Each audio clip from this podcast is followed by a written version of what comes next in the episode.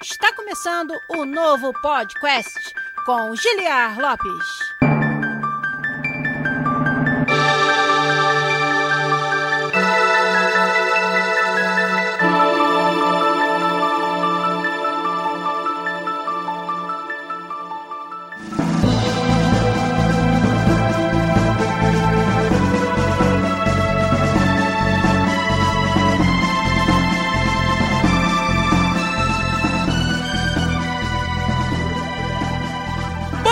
Podcast na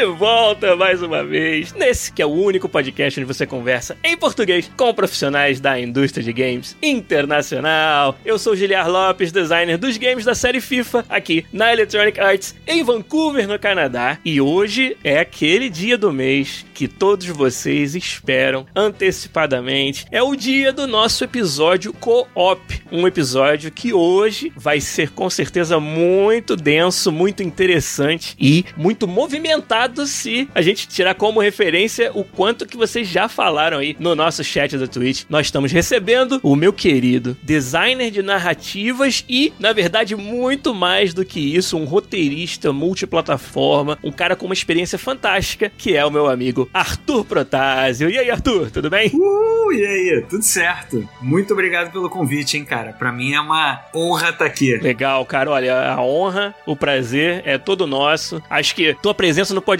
tá até já, assim, atrasadíssima, porque né, com a sua carreira, com o tanto que a gente já até trocou ideia em off, devia ter te trazido antes, mas tô aqui pra remediar isso hoje e tenho certeza que vai ser um episódio fantástico, onde a gente vai falar, Arthur, sobre a sua carreira, o trabalho de designer de narrativa narrativas nos games, que é um assunto muito importante, muito interessante, muito pedido pela nossa comunidade. Mas eu queria que você começasse então se apresentando, falando, né, o que é ser um designer de narrativas, o que mais você faz na indústria, tanto de games quanto de entretenimento no geral, e onde você mora também, que eu acho que é interessante que as pessoas saibam. Com certeza. Né, que você nessa carreira foi levado do Brasil pro mundo afora, então queria que você falasse um pouquinho sobre você aí pra gente. Maravilha, cara, brigadão. É, então, pessoal, boa noite. Como eu já, já comentei com o Giliar aqui, mas para mim é incrível estar aqui conversando com vocês, conversando com o Giliar. E hum, vou até roubar um pouquinho da tua apresentação. Eu não vou gritar podcast na área, mas, mas eu vou falar, cara, o meu nome é Arthur Protásio e eu falo também, sabe de onde? De Vancouver, a mesma cidade do Giliar, cara.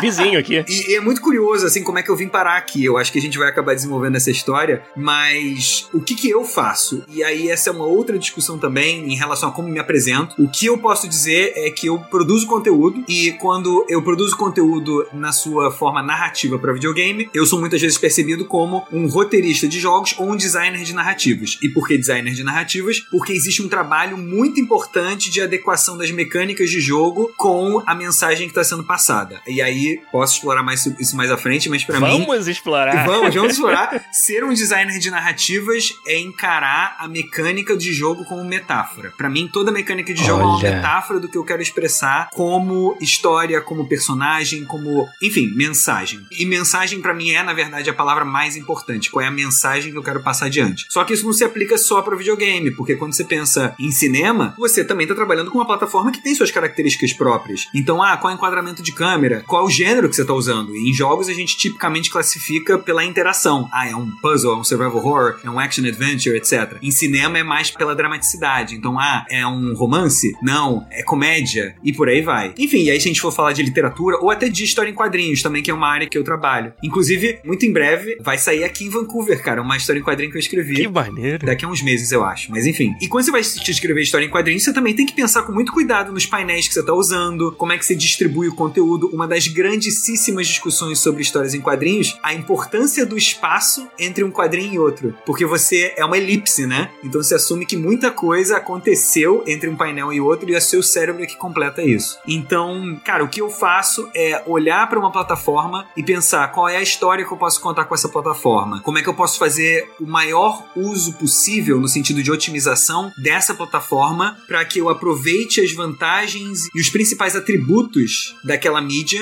em favor da história que eu quero contar. Às vezes uma mesma história funciona melhor como um jogo, como um jogo de videogame e de determinados gêneros, e às vezes essa mesma história não vai funcionar legal se fosse um filme, ou até o contrário. Inclusive, fazendo uma ponte aqui, num dos podcasts, eu estava vendo o Giliar uhum. falando sobre grandes nomes da indústria, e aí eu lembro, é claro, quando a gente fala de jogos e cinema, inevitável não pensar em Hideo Kojima, porque Sim. o Hideo Kojima, ele, ele habita esse terreno meio nebuloso, né? Tipo, cara, é um jogo, mas é um jogo com uma mecânica que às vezes, será que ele queria criar uma experiência mais cinematográfica e, e tinha algumas mecânicas ali? Enfim, isso aí é uma das grandes reflexões que vem justamente como é que você cria essas diferentes experiências. Cara, o que tem para desempacotar só dessa sua apresentação, né? Acho que a gente podia fazer aqui um ano de podcast e ia estar tá muito bem servido. A gente vai tentar fazer hoje, pelo menos, um podcast. Sim, sim. E trazer sim. você de volta, com certeza, pra gente explorar mais a fundo muito do que você falou e vai falar aqui. Com certeza isso vai acontecer. Mas pra gente entrar nesse clima, pra gente já começar a esquentar pra essa conversa com o Arthur, que vai ser com certeza muito interessante hoje, eu quero trazer a participação dos meus parceiros do chat da Twitch. Então vou começar aqui a dar um salve para todos vocês. A gente tá no meio de um hype train no Twitch, porque a galera foi entrando, foi dando sub. A gente sabe que o episódio é bom quando isso começa a acontecer logo lá, logo lá no comecinho. Então, ó, gente, muito, muito, muito obrigado. Continua esse hype train rolando aí, que, eu, cara, a gente fica muito feliz. O apoio de vocês é primordial pra gente continuar trazendo o conteúdo aqui. Mas, então, deixa eu ir lá pro começo e dar um shout, um salve pro Phil Strife, pro Pedro Hideki, Lenheim, Senhor Cevada, Game no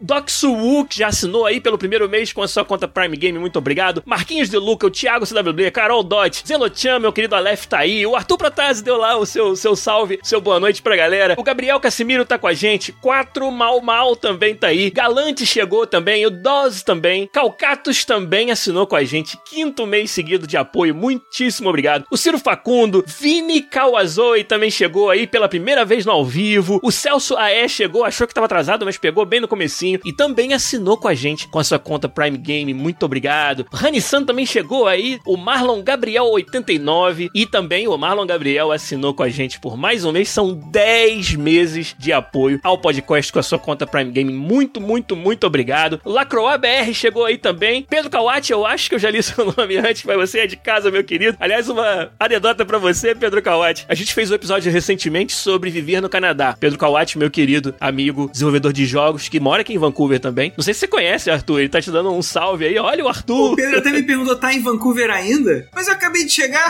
Como assim? É, pois é. E assim, com a pandemia não tem como estar em outro lugar, né? Não dá pra não fazer tem nada. Tem um negócio chamado pandemia rolando aí que tá tornando um pouquinho difícil as pessoas viajarem. Mas ó, uma piada sobre o Pedro Kawati, que a gente comenta muito aqui em casa. Eu fiz um episódio recentemente com a minha esposa, Cintia Duin, onde a gente falou sobre viver no Canadá, né? Algumas das nossas experiências diferenciadas de ter vindo pra cá. E o Pedro Kawati, ele comentou uma mesma coisa várias vezes no chat naquele dia e ficou na nossa cabeça. Que foi quando ele falou que Vancouver tem muito maluco, né? Porque na rua, principalmente em downtown, cidade metropolitana da América do Norte, a gente vê muitos, assim, pessoas, alguns são sem teto, outros estão ali é, só andando pelo centro da cidade. E aí tem uma pessoa ali com um tique nervoso diferente, uma outra pessoa que fica andando e cantando. A gente vê essas coisas aqui da rua. E aí toda vez que a gente vê, entre aspas, um maluco no Vancouver, a gente lembra do Pedro Kawati e a minha esposa sempre fala aí, ó, ó os malucos de Vancouver aí, que o Pedro Kawati tanto não, gosta. O, o, Pedro até bota uma frase comprometedora, né? Arthur já dormiu lá em casa, agora eu não sei o que... Que isso, Pedro? Que que...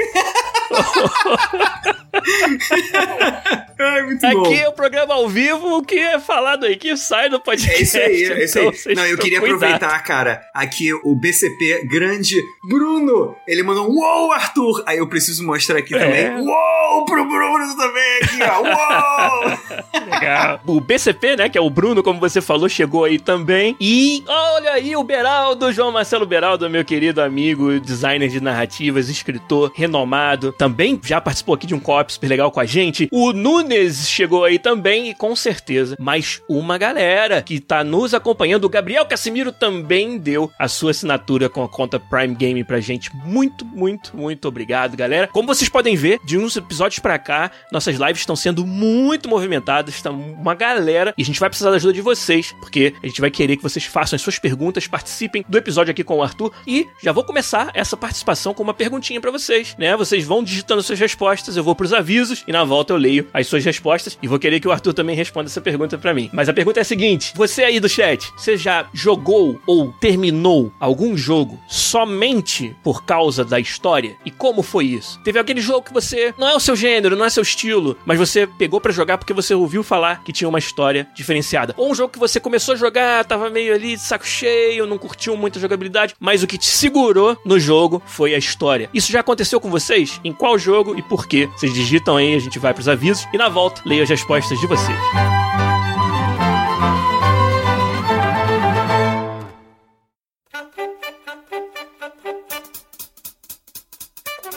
Os avisos de hoje. É claro que muitos de vocês que estão nos acompanhando aqui na Twitch já deram a sua assinatura com a sua conta Prime Gaming para nós. Isso aí é fundamental para a gente continuar trazendo conteúdo toda semana aqui no canal. Paga as custas de todo o trabalho que a gente tem aqui e paga principalmente pela edição fantástica do Zabuzeta, o melhor editor de podcasts do Brasil. Então você que gosta do nosso conteúdo, gosta do trabalho aqui do podcast, quer que a gente continue trazendo a cada semana conteúdo diferenciado sobre game desenvolvimento para vocês, como é o caso de trazer aqui alguém do gabarito do Arthur Protásio para conversar com a gente. É lá no Twitch você nos ajuda com a sua assinatura, com a sua conta Prime Game, mas também nas nossas campanhas de financiamento coletivo no Patreon e no PicPay, patreon.com/podcast ou picpay.me/podcast. São as nossas duas campanhas em dólares e em reais, respectivamente, onde vocês ajudam e ajudam demais a que o nosso canal continue trazendo conteúdo para vocês. Outro aviso bem legal para dar. Como vocês já sabem, quem ouve a gente aí os últimos episódios já tá cansado de saber que nós temos uma parceria com a Mentorama, que é uma escola online de profissões muito desejadas. Essa semana, ou na semana passada, dependendo de quando você está ouvindo isso, a gente fez o webinar gratuito, mais um deles. Foi no dia 30 de abril. Quem tá na live, ó, é amanhã, 30 de abril, às 8 da noite, horário de Brasília. Um conteúdo totalmente novo, não é o mesmo dos outros webinars que eu venho dando com a Mentorama. Dessa vez a gente vai fazer uma grande viagem viagem por todas as diferentes profissões que integram um time de desenvolvimento de um game de sucesso. Inclusive, designer de narrativas com certeza vai ser citado por lá. Mas eu vou fazer esse apanhado geral sobre as diferentes habilidades e profissões que você precisa para desenvolver jogos. Quem sabe você que está pensando em entrar para essa carreira, está pensando em mudar de área e não sabe por onde começar, não sabe qual é o papel que se encaixa mais com as suas habilidades, aparece lá no webinar com a Mentorama dia 30 de abril às 8 da noite de Brasília. Ou se você está ouvindo a versão podcast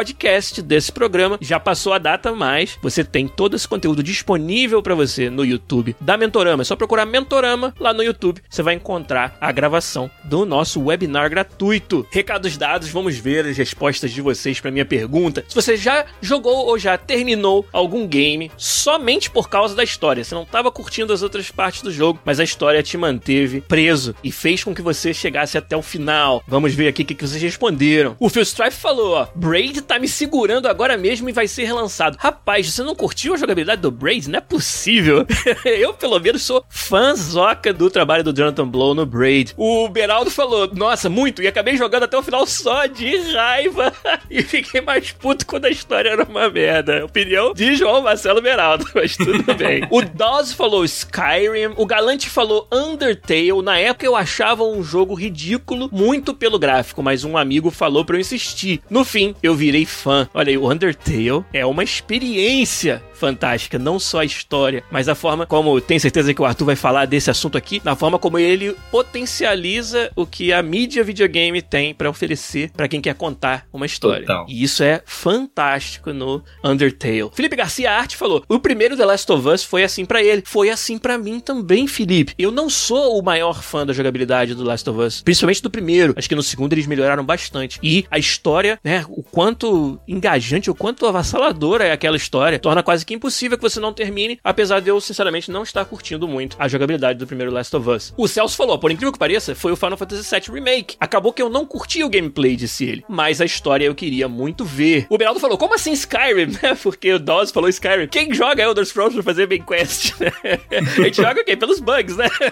não, não sei. Mas tudo bem. Firewatch chamou a atenção pela arte. 4 mal mal respondeu ali. Mas a história me prendeu. Então, arte e história acabaram prendendo no Firewatch. Tem várias outras respostas aqui. O Pedro Hideck falou: um jogo que eu não dei nada, mas me surpreendi demais, foi Celeste. Sempre falo desse, mas me marcou demais. Realmente, acho que é três episódios seguidos que o Pedro Hideck cita Celeste ali no chat. Ô, Arthur, agora Diga. a bola contigo. Já aconteceu com você de não estar tá curtindo o jogo, ou às vezes você não ia nem jogar, mas a história, aquele setting, você soube dela de alguma maneira, de que tinha algo ali muito interessante e acabou aquilo sendo a única coisa que te segurou para terminar um game? Cara, já, e assim, eu diria que eu sou um perfil particular de jogador que, assim, quando eu pego um jogo, óbvio, a mecânica tem que ser, eu diria que ela tem que ser muito mais do que tolerável, tem que ser uma mecânica super engajante, mas sim. tem jogos, sim, que eu já, tipo, falei, nossa, e é uma sensação ruim, né, porque você fica com um pouco com a sensação de dever de casa, eu tô tendo que enfrentar essa mecânica ou enfrentar essa experiência para chegar no que seria o resultado da experiência. Mas um é jogo verdade. em particular que, cara, me marcou e eu acabei até escrevendo artigo sobre esse jogo, é uma série que eu não lembro se ela começou no PS1, eu joguei no PS2, que era o Way of the Samurai. Então, antes do Ghost of Tsushima, que, né, Sim. é outro nível, mas antes disso, o Way of the Samurai, cara, ele é um jogo que eu, eu gostava muito, né, antes inclusive da tendência de roguelites, etc. Uhum. Ele era um jogo que você começava a jogar e você tinha como se fosse esse universo para explorar. Não era muito sobre você subir de level, era mais sobre você explorar aquele espaço uhum. como um samurai. Só que toda hora que você tomava um caminho, você podia chegar num final daquela história em tipo uma hora, duas horas. Entendi. Então você, num curto ciclo, você via um final para a história daquele samurai naquele contexto. E aí você terminava a história e você recomeçava com a tua espada. Na verdade, não tinha level no jogo, o que você tinha era a espada, então você podia melhorar a sua espada. E se você também morresse, você perdia a sua espada para sempre, você tinha que recomeçar. Caramba. Mas o legal era esse, assim, como um jogo de luta, de ação, ele era meio, meio tosco, assim, ele não era não tinha o melhor combate, não. Mas como um jogo onde você em uma, duas horas conseguia explorar vários caminhos diferentes e completando como se você se quebra-cabeça de histórias, cara, é sensacional, eu me amarrei. Então eu joguei um monte de The Way of the Samurai, especificamente o 3,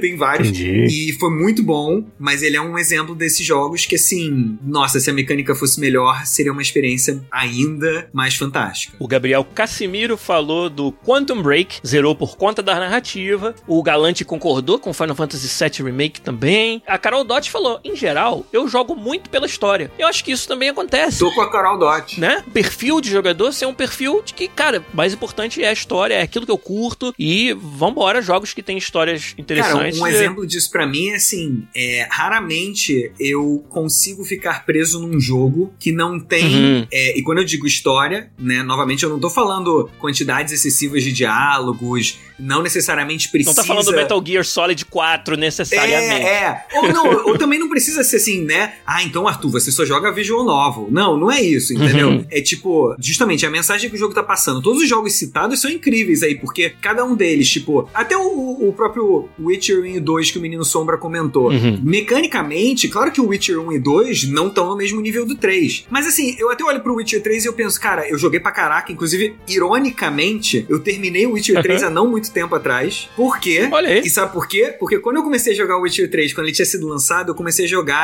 na plataforma do GOG, né? Do GOG. Ah, Só sim. que eles não tinham cloud save. E aí, tipo, eu avancei pra ah. caraca, ah. eu formatei meu HD, perdi meu save. Puts. E sério, isso aconteceu comigo duas vezes na minha vida. Foi com o Witcher 3 e com Half-Life, o Half-Life 1. E eu lembro quando eu tava jogando Half-Life, eu tava quase no final, aconteceu não. alguma coisa que eu perdi meu save. Dá uma depressão que você fala assim, cara, talvez numa outra vida eu volte a jogar esse jogo. Numa outra meia vida.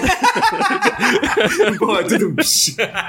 muito bom, muito bom. Mas aí o que, que aconteceu? Eu, cara, um dia eu falei, tá bom, vou pegar o Witcher. E aí é uma outra discussão também, cara, que é o seguinte. Então, assim, se o jogo ele é puramente mecânico, ele pode ser um excelente jogo. Mas eu, como perfil de jogador, eu dificilmente, tipo, o dia que você me perguntar, Arthur, você é o fanzaço de Sudoku, assim, tipo, não, cara, tipo, não sou eu, porque para mim falta um propósito, falta um, alguma Sim. coisa, uma mensagem maior que vai me motivar a seguir adiante por aquela jornada, entendeu? Todo mundo cita, obviamente, o Journey. O Journey é um exemplo absolutamente incrível e ele é ótimo porque não tem diálogos, etc. Mas ele tem uma mensagem ali para contar. Eu vi alguém comentando, agora não vou lembrar quem, que falou de jogos single player e que se foca em jogos single uhum. player. E cara, eu lembro quando eu peguei especificamente a série Call of Duty Modern Warfare, joguei o 1, o 2 e o 3 uhum. só pelo single player. Não tinha interesse Sim. nenhum ir pro multiplayer do, do COD, entendeu? Tudo isso que você falou agora me faz desejar que eu tivesse te convidado também pro episódio passado, que no último episódio do podcast a gente falou sobre abordagens de design top-down top-down e bottom-up. Então, top-down começando pelo conceito, bottom-up começando pelas mecânicas. E uma das perguntas que eu fiz, mais para provocar a galera do que outra coisa, foi: o que é mais importante para vocês, a história ou as mecânicas? E o espectro de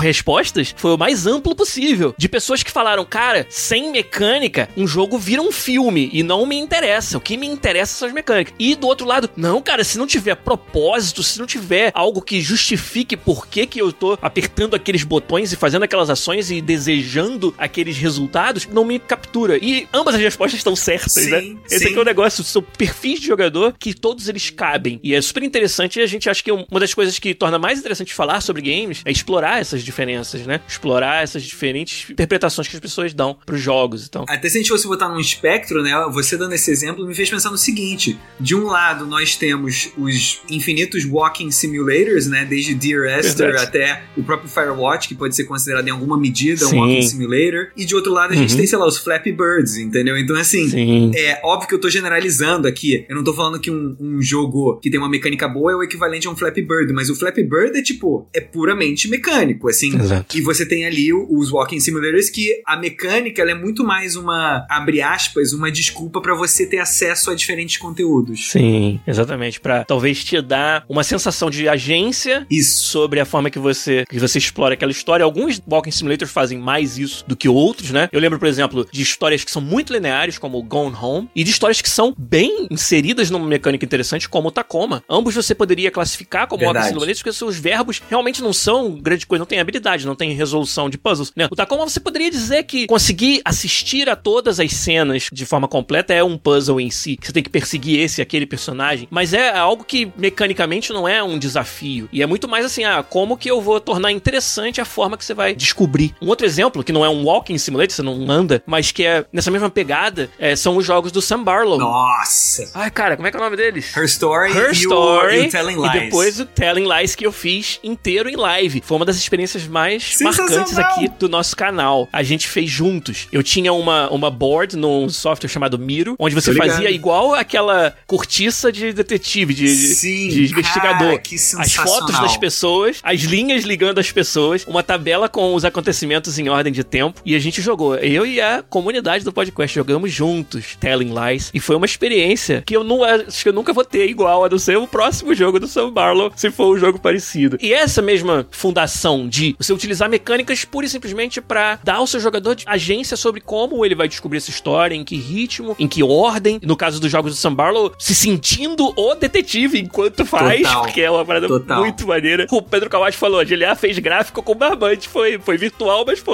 E, e a galera participava, porque é muita coisa, muita informação no meio e, e, a gente às vezes deixa passar e a galera ajudava. O pessoal tava lá no Miro botando informação ali e a gente realmente debulhou o Telling Lies junto. Quem quiser, cara, acompanhar no nosso YouTube, youtube.com/podcastbr, tem uma playlist Telling Lies com todos os episódios em que a gente fez essa descoberta juntos e foi sensacional. Cara, genial. E eu me sentindo detetive porque eu joguei o Telling Lies fazendo alt tab com um bloco de notas, né? Não, cara. é, eu. Você, tipo, putz, foi lá a no gente... Miro, maluco, montou, caraca, sensacional. E, e, uma sacada genial legal. que eu queria adicionar para isso, que é o seguinte, isso que você fez, cara, isso que vocês fizeram, né? Você com a comunidade, Sim. é uma sacada muito maneira porque é você pegar a experiência do jogo, tipo, existe a experiência que o Sam Barlow, como diretor do projeto, propôs, né? Com essa experiência. Sim. E aí você foi em cima dessa experiência, que eu acho que é aí onde tá a genialidade do videogame ser uma mídia interativa, né? Que aí você olhou para aquilo e você falou, tá, isso é um jogo. Tipicamente isso é um jogo single player. Mas o que acontece se eu subverter esse conceito e transformar essa experiência single player Sim. numa experiência cooperativa? E aí você fez uma experiência cooperativa, live, fazendo um stream disso e com o pessoal podendo participar, porque isso se aplica pro Her Story e pro Telling Lies. A grande sacada da mecânica ali é falar, ah, o fulano falou essa frase. Dessa frase, eu acho que a palavra-chave é amor. E aí você, pô, vamos pesquisar amor. Ah, vamos pesquisar pessoa. Ah, vamos pesquisar uma data. É isso, né? Às vezes a gente pensa que você ser detetive é você necessariamente jogar o jogo do Sherlock Holmes. Não, cara, isso é um perfeito exemplo de como você ser detetive. Sim. E um trabalho, né, que inclusive, obviamente, os filmes romantizam, mas você ser um detetive na vida real vai estar muito mais próximo de você anotar datas ou conceitos importantes Sim. no bloco de notas do que você virar um Sherlock Holmes que fala, ah, meu Deus, tinha uma gota de sangue ali no chapéu, então eu já sei que em 1913 o cara viajou pra Espanha, entendeu?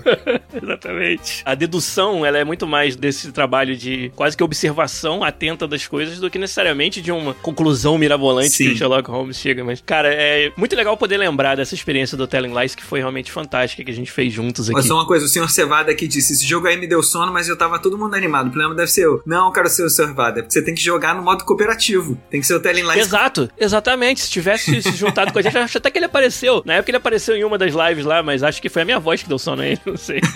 mas tudo bem. Arthur, queria muito aproveitar a sua presença aqui, porque eu sei, estudando a sua carreira, eu fui descobrindo ainda mais camadas de atuação muito interessante, de experiências muito interessantes que você tem para compartilhar com a nossa galera. Eu sabia algumas coisas, eu tinha noção de alguns projetos dos quais você participava e, na verdade, fui descobrindo que você tem aí uma, uma vasta carreira já que te levou, né, do Brasil até aqui, Vancouver. Queria que você contasse um pouco pra gente, lá do comecinho, né? Como é que começou a sua paixão pelas histórias, talvez pelos games? Será que você curtia histórias primeiro e games foi algo que você se apaixonou depois? Ou o inverso? Como é que foi o início, né, do Arthur enquanto pessoa que se descobriu roteirista e designer de narrativa? Cara, essa resposta é fácil de dar porque é o seguinte, Beleza. é pela história, assim, isso é uma coisa que eu sempre tive certeza. Uhum. A história sempre foi a minha paixão nuclear e ainda é, tá? Por isso que inclusive eu me apresento como em inglês até faz mais sentido que a galera usa storyteller como contador de histórias, mas esse contador de histórias aplicável a diferentes mídias, né? É, é, só porque no contexto, eh, quando a gente fala em português storytelling, isso é muito mais é, associado com o contexto de publicidade. Mas, Verdade. cara, para mim o ato de contar história sempre foi a minha empolgação. Assim, eu lembro quando, por exemplo, eu não sabia ainda escrever, e aí eu desenhava uma história em quadrinhos, e aí eu pedia pra minha avó, tipo, eu, falava, eu ditava os diálogos para ela, aí ela botava na página, Cara. e aí eu fazia, sem saber escrever, mas desenhando eu fazia uma história em quadrinho ali, cooperativa.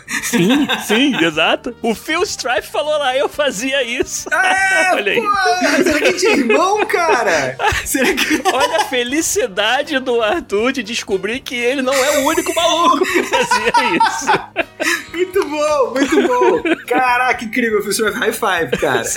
É, se sentiu identificado. Total. E assim, eu acho que isso é porque você, às vezes você não tem as ferramentas ideais, né? Pode parecer uma coisa muito metafórica, né? Ah, que fofinho, era uma criança querendo contar uma história. Não, mas às vezes você não tem acesso às ferramentas ou você não sabe usar as ferramentas, mas você tem um desejo, você tem uma vontade. Então eu queria contar história. E aí isso começou com história em quadrinho, aí obviamente isso evoluiu pra literatura. Eu sempre gostei muito de ler, e aí tanto com envolvimento em relação a contos, poesias, aí daqui a pouco se estende para teatro, se estende para cinema. E o videogame, cara, para mim, assim, isso é um, uma coisa muito importante do meu discurso e tem a ver com a minha carreira em relação. E aí, spoiler alert, é, eu sou formado em direito, então eu tenho um passado no mundo jurídico. A minha graduação foi em direito. E aí, por que, que isso é relevante pro que eu tô falando agora? Porque, na verdade, quando eu me formei em direito, eu tô dando um mini salto temporal aqui, mas quando eu me formei em direito, a minha dissertação foi sobre liberdade de expressão, videogames e liberdade de expressão. Por que, que videogame não pode ser proibido? Porque no Brasil você tem a classificação indicativa e ela regula cinema, ela tem os três pilares que são videogame, sexo, violência. Desculpa.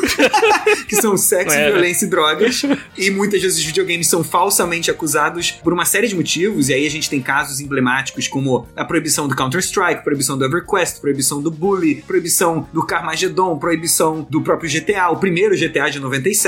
Enfim, Sim. o fato é que o meu discurso é: não dá para você fazer uma hierarquia de mídias. O videogame, ele tem uma mensagem muito valiosa para passar e ele passa essa mensagem através da sua interatividade. O cinema faz a mesma coisa, a literatura faz a mesma coisa e por aí vai. Por isso que eu cheguei a essa luta em prol da liberdade de expressão dos jogos eletrônicos, porque anos antes, décadas antes disso, eu já não fazia distinção entre o, o teatro e o videogame, entendeu? Para mim, todas eram Sim. formas de se contar histórias, cada uma delas com as suas particularidades. Por isso que eu sempre me amarrei em jogos. Se eu for pensar nos primeiros jogos que me marcaram, cara, eu lembro jogando no Apple II, eu acho que era o Little Computer People, que para mim era tipo o precursor do The Sims, entendeu? Sim. E assim, na verdade você pode até questionar, pô, será que é realmente um jogo? Porque você não tinha muitas as condições de risco, recompensa, de vitória ou fracasso. E era um jogo que se dava coordenadas pro cara que ficava dentro da casa e falava: ah, vai jogar sinuca, vai tomar banho, vai descansar, vai, sei lá, brincar com seu cachorro. Mas você já tinha uma certa liberdade ali, que era uma liberdade narrativa, criativa, só que interativa. Que nem, por exemplo, cara, se eu for pensar, sei lá, quando eu brincava com boneco, tipo, fazia histórias pros bonecos, entendeu? Então, tipo, cara, tinha aquela missão, inclusive. Isso eu também fazia. Tem uma história muito interessante que é o seguinte.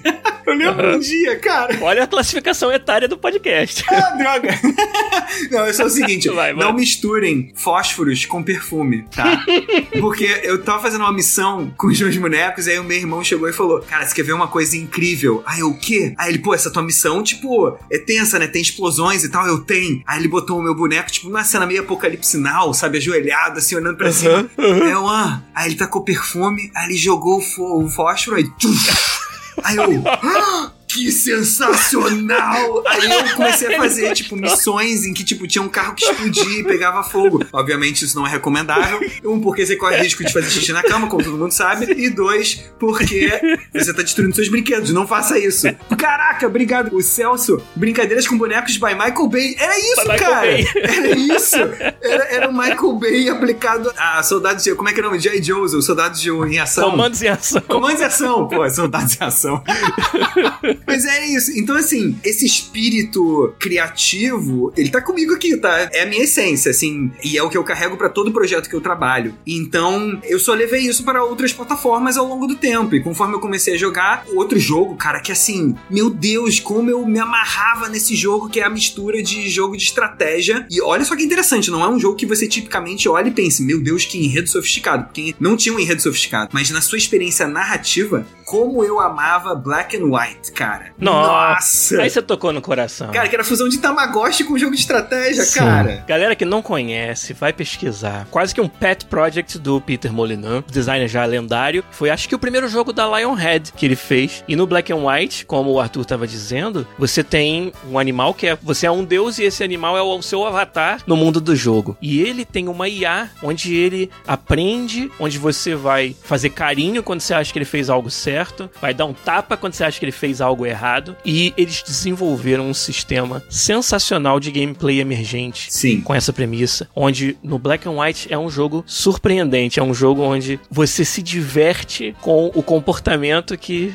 é gerado dessa interação. E quando eu falo se diverte, o animal faz coisas que você nunca imaginou que você estava ensinando e você estava. Ao aprovar algo que ele fez, estava aprovando uma outra parte do processo mental dele para chegar lá que ele aplica em outra situação. Entendeu? Sei lá, né, eu nem lembro se tinha, mas tivesse algum tipo de bicho rastejante inimigo, aí ele pisou e matou. Aí você, beleza, aprova. Daqui a pouco ele tá fazendo isso com os seres humanos, que ele acha que tudo que anda Total. e que é pequenininho tá ok de pisar em cima. E aí você vai, não, esse não, dá um tapa. E ele vai aprendendo, assim. E é o cara, que experiência fantástica que é o Black and White. Incrível. Conta mais aí, Arthur, o que que mexeu com você? Porque o Black and White, cara, você tocou nesse ponto, né, que é o conceito de narrativa emergente, que é a história que o jogador cria a partir das suas decisões, a relevância da agência do jogador, né? E cara, o Black and White, por causa dessa discussão emergente, dessa história que vai aflorando, para mim isso traz uma pegada que é até ética e filosófica. Por exemplo, eu queria ser um deus bom, né? No jogo você é um deus e você tem o seu avatar, avatar como representação divina. Você tem o seu avatar que é essa criatura gigante, pode ser uma vaca bípede, pode ser uma tartaruga, Sim. pode ser um leão, um lobo, enfim. Sim. Cara, o jogo é sensacional. E aí, eu lembro que, tipo assim, eu falava, ah, como é que eu consigo ser um deus bom, mas como é que eu consigo também ter um bom controle sobre essa população? Porque a sua população tem que ter fé em você, né? E é muito Sim. interessante você olhar como fé como uma moeda corrente, né? Porque a fé é o seu recurso para poder ter mais poderes, etc. Então a minha criatura era uma criatura má, porque ela, tipo, tacava bola de fogo, comia os humanos, é, destruía as coisas. Aí eu vinha lá e tacava chuva. Aí as pessoas falavam, ah, você é ah. incrível! E aí, tipo. Sim, você nos salvou. Exatamente. Só que assim, cara, se você para pensar do ponto de vista antropológico, sociológico, isso é genial. Isso é tipo, cara, você tá usando é. o jogo ali como uma experimentação social, entendeu? Tipo, caraca. Sim. E aí, aí você começa a pensar, pô, em que medida isso pode se aplicar a governos? Em que medida isso pode se aplicar a justamente o domínio sobre a população? Enfim, aí, novamente, não é um roteiro sofisticado, porque não tem um grande plot twist sensacional e tal que vai mudar sua vida no black and white. Mas o plot twist tá justamente da experiência, da mecânica e da história que você cria. Sim. Tinha um anjinho e um diabo ali no jogo, mas assim, eu, eu lembro deles, mas não era muito relevante. O que era relevante eram as coisas bizarras que aconteciam na minha interação Sim. com a minha criatura, entendeu? Fantástico. Nossa, você lembrar de Black and White já fez meu dia de novo. mais uma vez. Mas, Arthur, tem bastante coisa pra gente falar. Você citou que você tem um background acadêmico também, né? Fez o seu, seu bacharelado, seu mestrado, é, começou na área de direito ainda por cima, mas sempre trazendo pro seu trabalho, mesmo na academia, pelo que ficou evidente aí, essa sua visão das multimídias e da história, né? E da expressão dentro das multimídias como algo que não, não deve ter uma hierarquia, não deve ter uma preferência. E eu acho que isso aí é muito característico também da, da geração da qual Sim. nós somos, onde a gente teve a oportunidade de crescer com essas mídias. E eu fico muito empolgado em ver como pessoas que vieram desse background agora estão chegando né, numa maturidade profissional que vão começar a contribuir muito para que a gente amplie ainda mais o alcance da nossa mídia e a aceitação dela. Então isso é muito legal de ver. Agora eu queria que você contasse um pouco mais sobre o seu trabalho também na indústria. Você tem uma, uma experiência muito extensa. Queria que você selecionasse assim os pontos principais dessa sua jornada que te trouxe hoje para os projetos atuais que você toca. Cara, vou exercer aqui como um escritor, roteirista, designer de narrativas. eu vou ter que exercer aqui meu poder de síntese, que é um mega Sim. desafio, porque eu sei que eu falo pra caraca. Mas eu vou tentar fazer aqui um previously on Arthur Protásio, né? Tipo. ah, isso. o que, que aconteceu desde, sei lá, os primórdios até hoje. Que é útil também para quem tá assistindo, né? Óbvio, assim. Claro. É, imagino que muitas das pessoas assistindo em algum momento ou ainda tem, ou já tiveram, ou querem explorar esse espaço de roteiro para jogos, ou não precisa ser para jogos, mas como experiências interativas. Então, assim, essa sempre foi minha paixão. Quando eu fui fazer direito, eu, como eu disse, comecei a explorar como que eu podia conectar o mundo jurídico com o mundo dos jogos. Mas em paralelo, eu também pegava, por isso que eu falo sempre da, assim, se tem uma coisa que eu julgo, assim, crucial em qualquer formação, é a multidisciplinariedade. Então, assim, eu tava estudando direito, ao mesmo tempo que eu tava estudando direito, eu tava indo para aulas de jornalismo, de literatura, de cinema e de design. E inclusive conheci muitas pessoas, inclusive eu conheci o podcast através de um amigo meu de engenharia da computação. Eu não fiz engenharia da computação, mas esse amigo meu a gente conheci, se conheceu numa aula de design. Então, assim, cara, Nossa, tipo, entendi. na verdade, desculpa, desculpa, na aula de design não, cara, numa game Caraca. jam. Então, assim, putz, sabe, união dos mundos. Salve para o Bruno Baer, pô. Killerazos. É isso aí, Killerazos. Você, eu sei que você ouve a gente aí, olha o Arthur aí, cara, participando com a gente. E aí, o que é interessante nisso? Então, assim, quando eu já ainda tava na faculdade, eu já tava me envolvendo com a indústria de jogos, especificamente eu sou do Rio de Janeiro. Então, assim, né, a gente tá falando de, uma, de um momento em que a indústria, obviamente, não estava tão proliferante como ela é hoje em dia. Mas a gente tá Sim. tá pensando, assim, quais eram os contatos que eu tinha ali. Então, eu fui fazendo contato com professores. Essa Game Jam, inclusive, foi organizada na época, era o Gamerama, era uma Game Jam organizada por um grande amigo meu que é professor da PUC de Game Design. Então, eu fui procurando, uhum. assim, quem eram as conexões que poderiam viabilizar esse meu avanço na carreira de jogos. E aí, o que é interessante é que num dado momento eu até cogitei largar o direito pra ir para uma faculdade de desenvolvimento de jogos. Só que eu já tava, tipo, na metade da faculdade, cara, assim, eu falei, não, meu Deus, vamos terminar isso aqui e vamos pensar no próximo passo. O próximo passo foi quando eu me formei em Direito e eu já tinha começado a estagiar na FGV, na Fundação Getúlio Vargas. Quando eu tava na Fundação Getúlio Vargas, e assim, por que isso é relevante? Porque eu fui estagiar num centro de pesquisa chamado de Centro de Tecnologia e Sociedade, que pesquisava um monte de uhum. coisa, direito autoral, marcas e patentes. Eu dei aula de direito autoral, dei aula de marcas e patentes, mas a minha especialidade era como que eu conecto essas áreas da sociedade digital e da tecnologia com o videogame. Então a discussão é qual é a conexão do mundo jurídico com o videogame, qual é a discussão da arte com o videogame, como é que isso tudo tá no mesmo pacote. E foi aí que eu comecei a desenvolver um trabalho acadêmico, porque eu tava lá como pesquisador, só que é um trabalho acadêmico muito voltado para a aplicação do videogame na sociedade enquanto artefato cultural. Então, qual é a função social do videogame? Inclusive, cara, para quem quiser investigar isso, joga no Google CTS, porque é Centro de Tecnologia da Sociedade, CTS Game Studies. Os artigos que a gente escreveu estão disponíveis online, tem artigo sobre liberdade de expressão, tem artigo discutindo uma série de coisas, e na época eu organizava palestras, eu trazia palestrantes de fora, dos Estados Unidos, da Europa, ou pessoas do próprio Brasil, mas sempre com uma visão, assim, pra frente, no sentido de, caraca, como é que a gente encara como videogame como uma ferramenta que pode ter uma aplicação social, cultural, artística. O que é interessante disso é que nesse processo eu comecei a me envolver com a IGDA, que é a Associação Internacional de Desenvolvedores de Jogos. E aí eu comecei, não vou lembrar o ano, assim, realmente me falha a memória, mas eu comecei a representar a divisão do Rio de Janeiro, a divisão carioca da IGDA. E aí eu fazia encontros mensais. É curioso, porque hoje em dia, sendo no Rio de Janeiro, você já tem várias empresas formadas. Mas naquela época, e assim, claro que eu, eu tô falando de um contexto onde né? Porque eu não, eu não quero parecer o, ah, meu Deus, naquela época. Não, antes, inclusive, do momento em que eu tava, muitas outras pessoas estavam enfrentando desafios, talvez não sei se maiores, mas contextuais aos seus momentos. Então, qual Sim, era o desafio que claro. eu tava enfrentando naquela dada época era o desafio porque você tinha um cara que era programador e você tinha um cara que era designer. Mas eles não sabiam que um ou outro existia. Então às vezes eles queriam começar um projeto, mas eles não tinham onde se encontrar. Ah, ah você é artista 2D? Putz, eu tô pensando num projeto que a gente pode estar junto. Enquanto hoje em dia é muito mais fácil você encontrar essas pessoas e o desafio tá mais em, ah, você é um, tá pensando em fazer um estúdio indie, então você já tem que pensar no lado dos negócios. Só que a gente tava num momento onde assim, vamos chegar nos negócios, mas ainda não é esse momento. Então, Entendi. houve um processo de formação de comunidade que eu julgo absolutamente crucial. Uhum. Outra coisa que vem em paralelo com a EGDA, e na verdade tem a ver com essa camisa aqui, que essa camisa Ok. tem esse personagem, esse querido personagem, que é o Ludobardo. E muitas pessoas, ouso dizer, inclusive, que em diferentes ocasiões, inclusive numa boate, alguém chegou pra mim e falou: Ludobardo! Aí eu, e aí, cara? Caraca.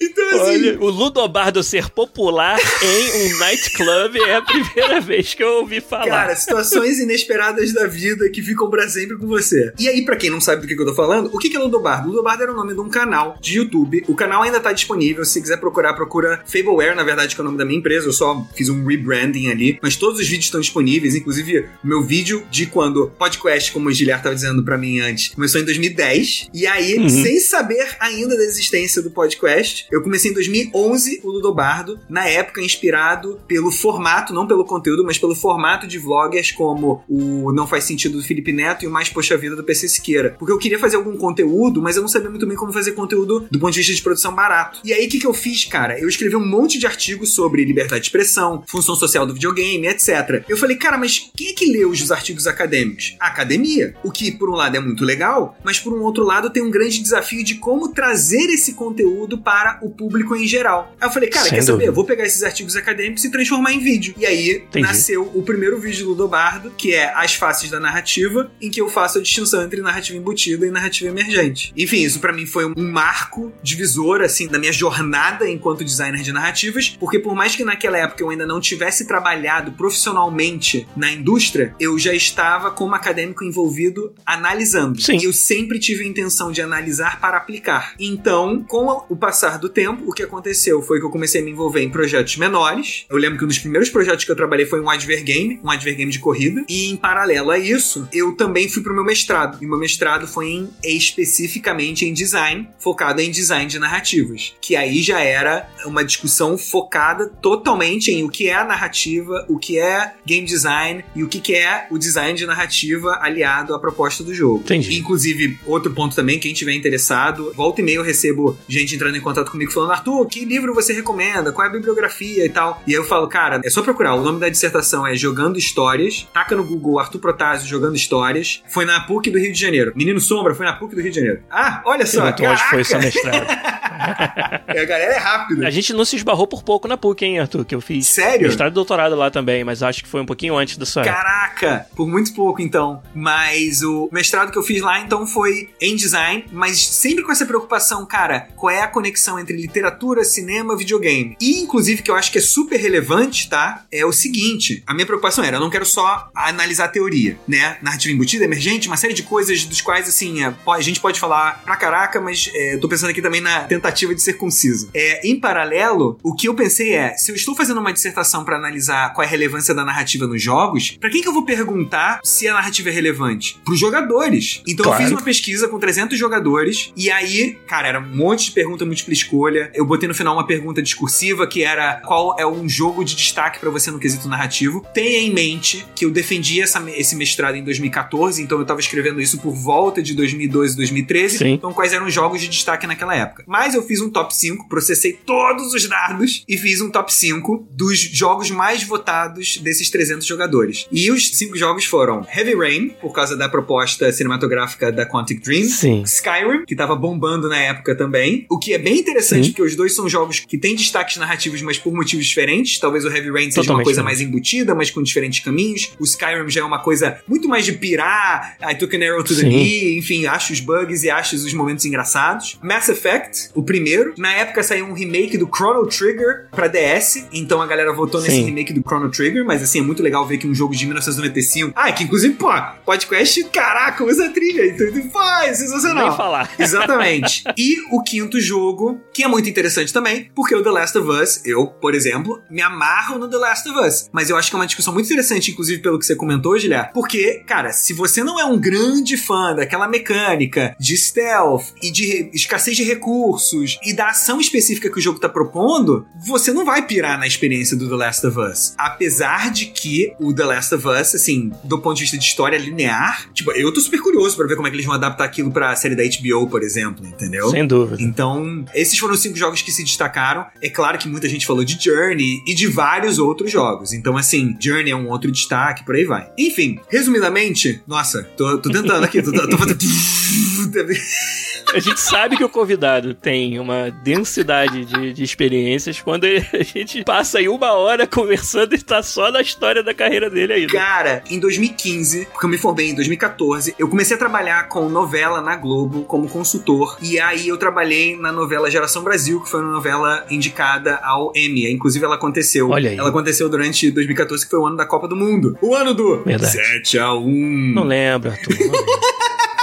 Mas, o que é interessante nisso é que eu tava trabalhando com TV e cinema ao mesmo tempo, e por causa dessa, eu vou, cara, sintetizar muito o conceito, tá? Novela, tipicamente, pra quem não sabe, é de segunda a sábado e você, em algum momento, tem uma reprise. E aí, você tem uma hora de episódio. E o que acontece é que, quando você tem a Copa do Mundo, você tem vários jogos no horário da novela das sete, por exemplo. E aí, o que, que você faz? O jogo, obviamente, é mais importante porque é a Copa do Mundo. E aí, o seu episódio de uma hora vira um episódio de 5, de 15 minutos. E aí, o que, que você faz pra manter o público engajado quando você não tem mais Sim. tempo, o mesmo tempo que você tinha pra contar aquela história? Então, naquele momento específico, naquele período da Copa do Mundo, é, eu tava trabalhando justamente na Geração Brasil e junto com os roteiristas, com a equipe de criação da novela e a equipe também de, de tecnologia, a gente desenvolveu um aplicativo chamado Filmae, lançado pra Android e iOS. Na época, era inspirado no longínquo passado Vine, com vídeos de 6 segundos. E aí a gente pensou no seguinte: a gente vai fazer como se fosse um reality show dentro da história da novela. Os personagens da novela vão estar sendo julgados nesse reality show, só que eles estão desenvolvendo um app. E aí, por que um app? Porque o Murilo Benício na novela, ele era como se fosse o Steve Jobs brasileiro. Então ele era o julgador Sim. desse reality show. E aí, o que acontece é que os personagens participando, eles falavam: estamos desenvolvendo um app, galera. E olha, pra esse app bombar, a gente vai lançar alguns desafios estilo Vine. Então, amanhã tem jogo, sei lá, do Brasil contra a Croácia. Mostra pra gente o seu melhor grito a favor do Brasil. E aí você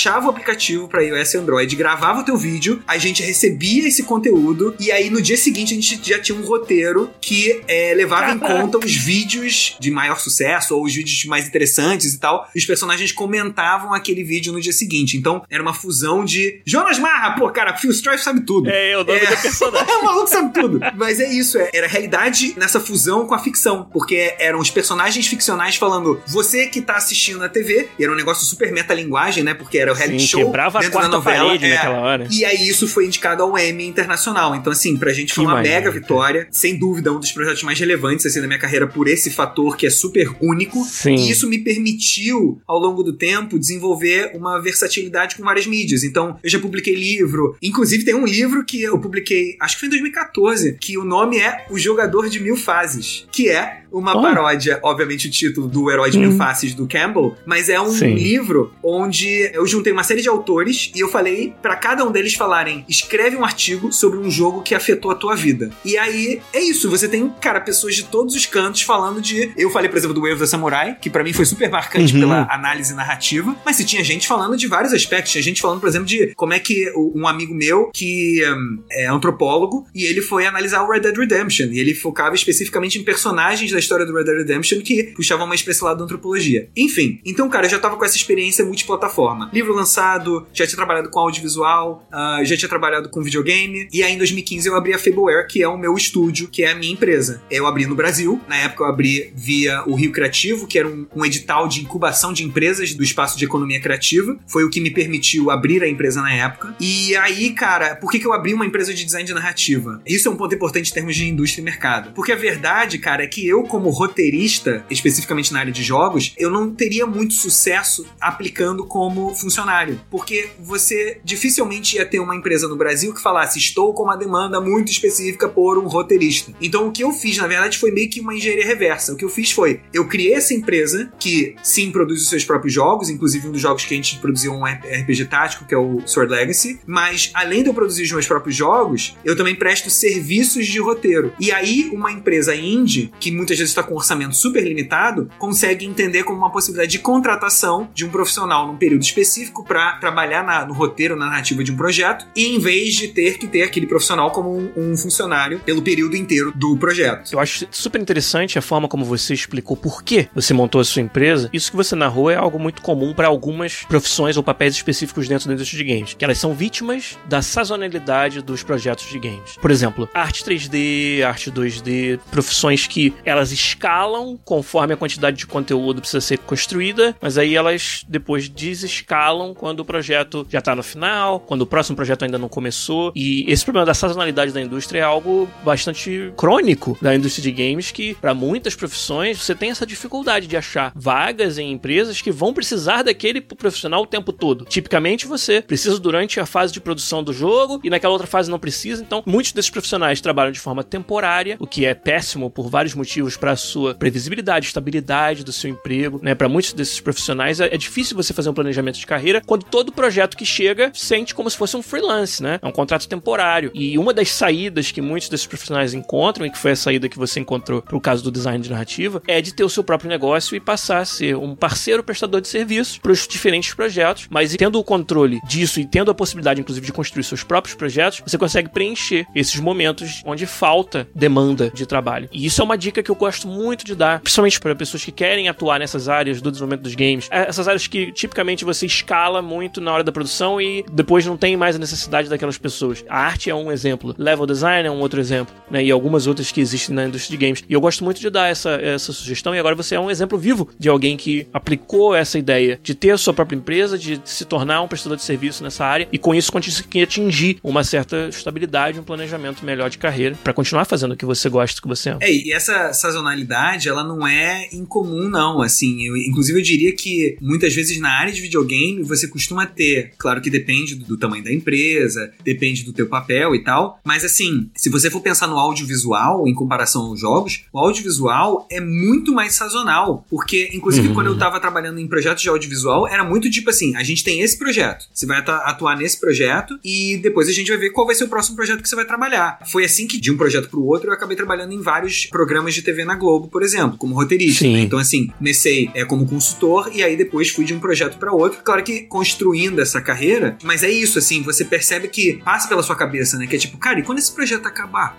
o que, que vai acontecer? Entendeu? Então assim, você tem que estar preparado para isso. E o audiovisual, ele tem uma lógica que é muito mais fundamentada nessa operação por projeto, em contraposição à área de jogos, que muitas vezes, dependendo da empresa, você já consegue ter uma certa estabilidade, entendeu? Legal. Bom, agora a gente vai deixar mais uma perguntinha pro chat. vou dar a segunda parte dos avisos e na volta a gente vai falar um pouco mais sobre o trabalho do design de narrativas e o Arthur vai poder compartilhar muito mais sobre aquilo que ele faz e até dicas para quem quer também começar nessa área. Mas eu vou, na verdade, pegar emprestado a pergunta que você fez na sua pesquisa da sua tese e quero perguntar para nossa galera aqui. Listem aí pra gente no chat quais os jogos que vocês consideram as melhores experiências narrativas que vocês já jogaram. Enquanto vocês digitam aí, a gente vai para mais alguns avisos e na volta eu leio as respostas de vocês.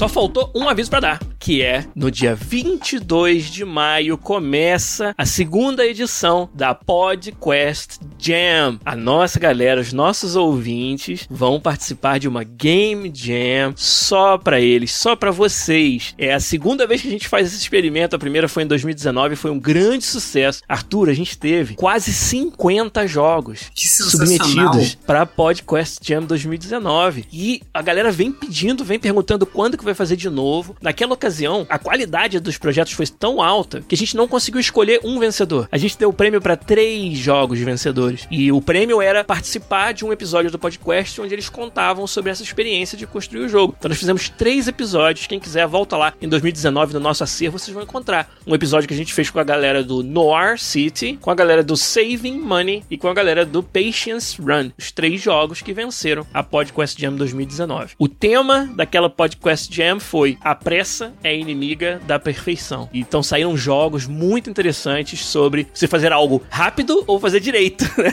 E como uma coisa pode conflitar com a outra. E foi muito legal ver a interpretação de todos vocês desse tema. O tema da próxima Podcast Jam é secreto. A gente só vai revelar na meia-noite do dia 22 de maio, quando começa a contar o período, o prazo. Vai ser uma jam até bem longa os padrões de Game Jams. Vai ser de duas semanas. Só que vão ser três fins de semana. Então ela começa na madrugada de sexta para sábado. Você tem aquele fim de semana, duas semanas e o fim de semana lá do final também. Ela acaba 11h59 da noite do domingo. Então tem bastante tempo pra galera fazer jogos um pouquinho mais elaborados. E um tema que eu acho que vai surpreender muita gente, mas que a gente não pode revelar, porque senão não tem graça. Vocês começam a fazer o jogo amanhã. Expectativas, expectativas. A gente vai fazer uma live aqui no Twitch no dia 21 para 22 de maio. Quando bater a zero hora, meia-noite, no, no horário de Brasília do dia 22, é quando a gente vai revelar o tema da Podcast Jam 2021. Outras novidades a gente vai revelar daqui até o dia 22 de maio, como por exemplo, mais premiações. Nós estamos negociando alguns prêmios bem legais para quem participar e para quem vencer a Podcast Jam 2021 e vamos anunciar também os jurados. Já temos aí uma equipe bem legal, bem variada e, cara, com uma contribuição para dar como jurados muito boa para que vocês que participarem tenham um feedback de profissionais da indústria sobre os jogos que vocês desenvolveram, né? Então, mesmo que você não vença, não seja escolhido como sequer um dos finalistas, você vai no mínimo levar essa experiência da Jam e também o feedback de profissionais da indústria de games sobre o jogo que você desenvolveu. Quem curtiu essa ideia é lá no nosso Discord, discord.link/podcast para entrar na nossa comunidade. Procura do lado esquerdo os canais de chat sobre a Podcast Jam 2021. Tem um canal Monte Seu Time, você faz aí o seu time com a galera, vê quem tá precisando. Se você é um artista, vê times que estão procurando artistas. Se você já tem um time e tá precisando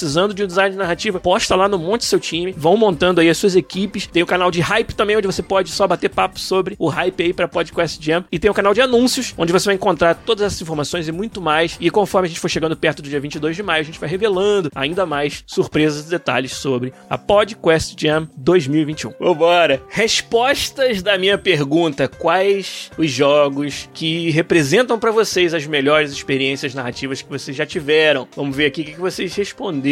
Depois da, do Jonas Marra, que é o personagem da Sensacional. Brasil. Aliás, sobre. Cadê ó, o Jonas Marra? Deixa eu achar aqui no, no chat. É, o Phil Strife falou lá. Cara, o Phil Strife, Phil Strife tem altas info. Ele é um insider, cara. Porque olha só, ele falou. É. Phil Strife botou ali Geeks, cara. Geeks é o Guilherme Xavier, pô. É o meu mentor lá. O Guilherme Xavier é contemporâneo meu da PUC Rio. Conheci Caraca! o Guilherme, a gente, é, a gente deu aula no primeiro curso de extensão em desenvolvimento de jogos da PUC Rio em 2003 e 2004. Ele era professor desse curso, eu dei aula de. Na época eu ainda era programador, fazia bastante programação, então eu dei aula de programação para games, de IA e de computação gráfica nesse curso. E o Guilherme tava lá com a gente, ele foi meu contemporâneo da PUC. Então o Geeks, que é o, o, o handle dele, um abraço pra ele. Legal, cara. É, deixa eu ver as respostas de vocês aqui. O GiatBR falou: série Metal Gear e Hitman. O Menino Sombra falou: The Last of Us 2 e Skyrim. Ó, interessantíssimo. O Lenheim, ou Alenheim, não sei, falou Nier Automata e a série de JRPG The Legend of Heroes. Jovem falou The Stanley Parable. Adoro esse jogo também, adoro a narrativa dele. Broken Peace falou The Last of Us 2 e Metal Gear Solid 3. Um dos clássicos aí de roteiro do Hideo Kojima. O Beraldo falou: tenho uma memória horrível, então não lembro direito, mas eu roubo dos outros e comento que Stanley Parable realmente é ótimo. Muito bom. O Alex, o Drakes, falou Days Gone me prendeu bastante. E o Beraldo falou: é engraçado que parando pra pensar agora, a maior parte das histórias que eu lembro são emergentes. Olha que interessante. XCOM original, Total War Medieval, Civilization, Stellaris. E ele realmente citou vários jogos onde, cara, a história é aquilo que você Exatamente. experimenta ali na hora. Cara, é impressionante, é sensacional. Assim, se eu fosse agregar pra isso, é óbvio que, cara, o- a primeira temporada da, do Walking Dead da Telltale me marcou pra caraca. E é muito, Muito interessante bom. como é que ali você tem uma forte presença de uma história mais linear. Óbvio que ela tem várias ramificações, mas assim, é até interessante pra quem nunca viu. Taca no Google como é que é o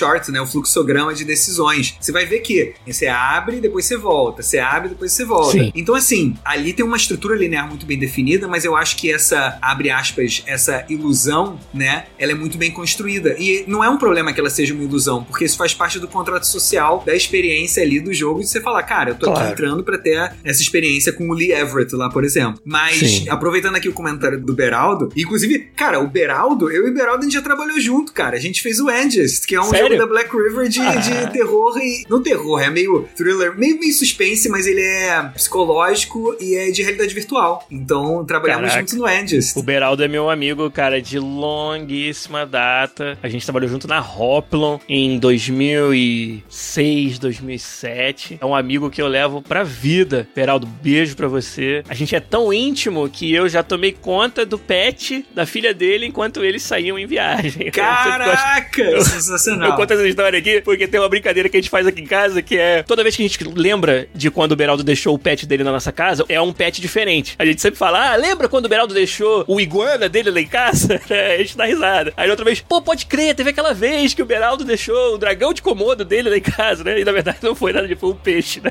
O pet foi um peixinho da filha dele que ficou lá em casa. Mas a gente sempre conta essa história aqui, sempre lembra com muito carinho do tempo que a gente morou em Florianópolis. Eu e o Beraldo somos do Rio, como é o Arthur também, e fomos nos conhecer e fazer a nossa amizade lá em Floripa, quando a gente é, trabalhou você sabe onde é que eu fui conhecer o Beraldo? Em Manaus. É. Então, assim... Caraca! Salve, Beraldo! É, isso aí, cara. Ó, o game do Pot falou, ó, Mass Effect, Last of Us, The Witcher, Metal Gear, Uncharted, vários jogos que se destacam pelo design de narrativa. Então vamos falar, Arthur, será que é por acaso que os jogos que nos marcam pela sua narrativa conseguem fazer isso? Ou será que por trás disso tem técnicas, tem um trabalho bastante complexo e, né, intrincado e com muita sinergia com o restante do game, que é o trabalho do design de narrativas? Conta pra gente, o que é ser um designer de narrativas, como que ele se encaixa no arranjo de desenvolvimento de um game? Cara, eu diria que você ser um designer de narrativas é você pensar na complexidade de contar uma história pro audiovisual. Então pensa assim, ah, é fácil escrever um roteiro de cinema? Não, não é fácil. Porque você, inclusive, no próprio roteiro de cinema já tem uma série de técnicas e técnicas que variam desde transições, enquadramentos, descrições de cena, formas de estruturar diálogos. Você tem restrição, tem muita gente que não sabe, mas eu acho que é uma coisa muito interessante. Por que, que o roteiro de cinema ele tem aquele formato específico? Porque tradicionalmente você teria um minuto de filme para uma página. Então quando você tem, sei lá, um roteiro de 90 páginas, é porque você está estimando mais ou menos uma hora e meia aí de filme. Claro que isso muda, porque se você tem um filme de terror, o filme de terror vai ter mais descrição de cena do que mais diálogo. Enfim, mas o fato é, são camadas, tá? Eu diria que é o seguinte: existe o desafio de se contar uma história. Dentro desse desafio de contar uma história, existe o desafio de contar uma história de maneira cinematográfica. Se a gente estiver pensando numa experiência mais cinematográfica, como pode ser o audiovisual ou o videogame. E dentro dessa experiência cinematográfica, existe o desafio de transformar essa experiência em algo interativo. E aí, quando a gente fala de dar interação, mais uma vez, por isso que eu acho que a discussão, que foi uma coisa que eu tive que estudar para o meu mestrado, por isso que a discussão de gênero nos jogos é voltada para a mecânica e não para o drama. Não é que você não possa ter um jogo que seja engraçado. Eu penso aqui, eu pensei imediatamente num jogo que é super engraçado, que eu acho que é o Seven Deadly Sins. Só que ao mesmo tempo, ele é um jogo que é um adventure game. Então, assim, ele é um point and click. Como é que você interage? Ele é um point and click. Mas você tem ali na sua proposta um lado de conteúdo mais comédia. Então, assim, o que, que isso significa? Que quando você vai falar sobre jogo, embora eu não me apresente como um game designer, isso não significa que eu não entenda e que eu não saiba fazer game design. Sem dúvida. Isso significa que o meu foco sempre vai ser usar a mecânica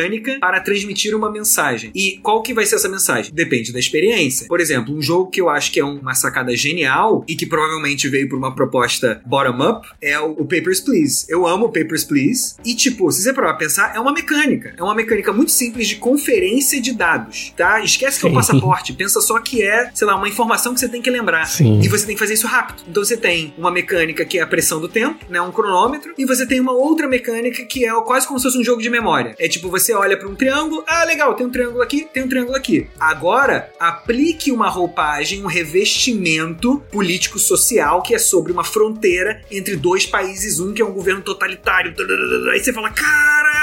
só que o que é na sua raiz, entendeu? Então, assim, o desafio de um designer de narrativas não é só olhar para uma história e pensar, uma referência que eu uso muito do ponto de vista de mensagem, tá? Eu falo muito sobre mensagem e eu sempre recorro a fábulas, porque fábulas, como elementos narrativos, como recursos narrativos, são muito interessantes. As fábulas, elas vieram como uma forma de comunicar lições, né, para uma, um determinado público, só que de uma forma mais acessível. Talvez se você chegasse para um pai e falasse para um filho, olha só, cara, se você for apressado, você pode acabar se ferrando e isso vai ter consequências ruins. Ah, isso tá muito teórico, não tô entendendo. Ah, isso tá muito sério, não tô entendendo. Ah, então deixa eu te contar uma história sobre a tartaruga e a lebre. A tartaruga era mais calma e ela sempre tinha ali um ritmo bem estável. E a lebre se achava, era arrogante, conseguia ir na frente, voltava, não sei o quê. E aí a lebre, de tanto que se achou, num dado momento, perdeu sua oportunidade e a tartaruga passou. Então, devagar se vai longe. Enfim, você pode usar uma série de provérbios para justificar essa mensagem. Mas o fato é, você usou animais com características humanas, ou seja, você criou uma identificação ali em animais, mas criaturas fofas. E você também não tá apontando o dedo para um humano específico, você tá falando de um animal. Ai, que fofinho. Então você não tá chegando e falando, pô, olha ali o Arthur, o Arthur não fez isso. Ah, caraca, o Arthur, né? Pô, que mané. Não, é tipo, você tá pensando